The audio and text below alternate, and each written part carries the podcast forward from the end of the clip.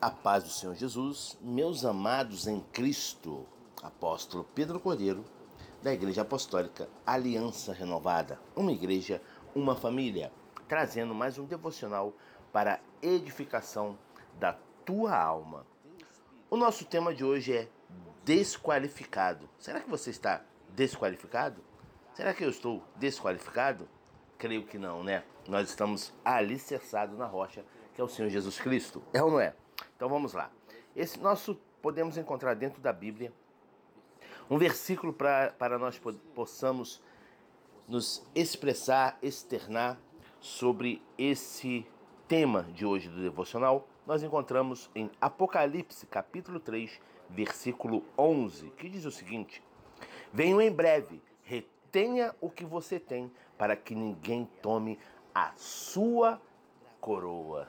Glórias à palavra do Deus Eterno Todo-Poderoso. Quando o assunto é contrastes, a vida de Saul, o primeiro rei de Israel, dá um estudo e tanto.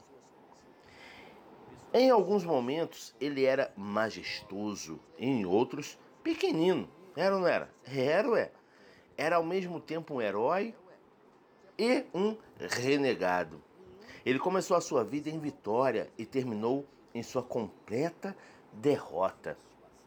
Ele perdeu o seu caráter, o seu poder, a sua coroa e a sua vida.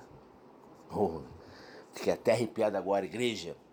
Saul nos serve de aviso de que é impossível se rebelar contra Deus sem sofrer as consequências. Talvez não hoje, não mês que vem, ou mesmo nem no próximo ano. Mas, mais cedo ou mais tarde, todavia, teremos que encarar as consequências. Lembre-se que o fim da vida revela muito mais do que o início. Aqui está o que o Saul disse a respeito de si mesmo. Em 1 Samuel, capítulo 26, versículo 21, que diz o seguinte: Tem agido como um tolo e cometido um grande erro. Saul tinha gran, um grande potencial, mas você acredita que ele jogou tudo fora? Pois é.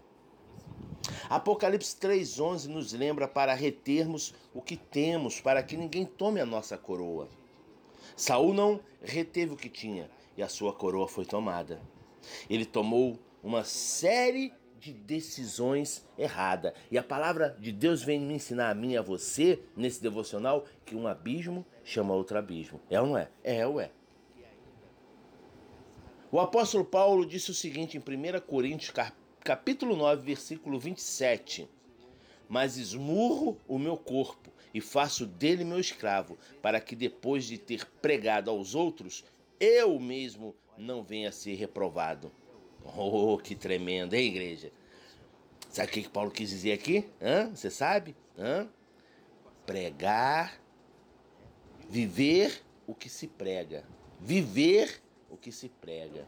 É isso que Paulo está querendo dizer, tá? É, viver o que se prega. O que você tem lido na, na, na Bíblia Sagrada, né? Você tem que praticar, pôr em prática. E se você for falar da Bíblia para um irmãozinho, né? Para que ele ou, ou, que ele já seja da fé para você dar um melhor entendimento para ele, ou que ele seja um novo convertido, você tem que viver aquilo que você está ensinando, viu? Pois é. Paulo quis viver conforme as regras de Deus. Todos os dias ao acordar temos que lidar com escolhas. É, fazer o certo ou o errado.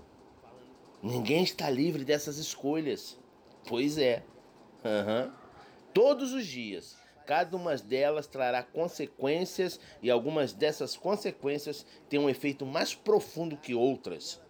Precisamos pensar com muito cuidado sobre as escolhas que fazemos, porque essas mesmas escolhas irão mudar, irão moldar, moldar o que somos.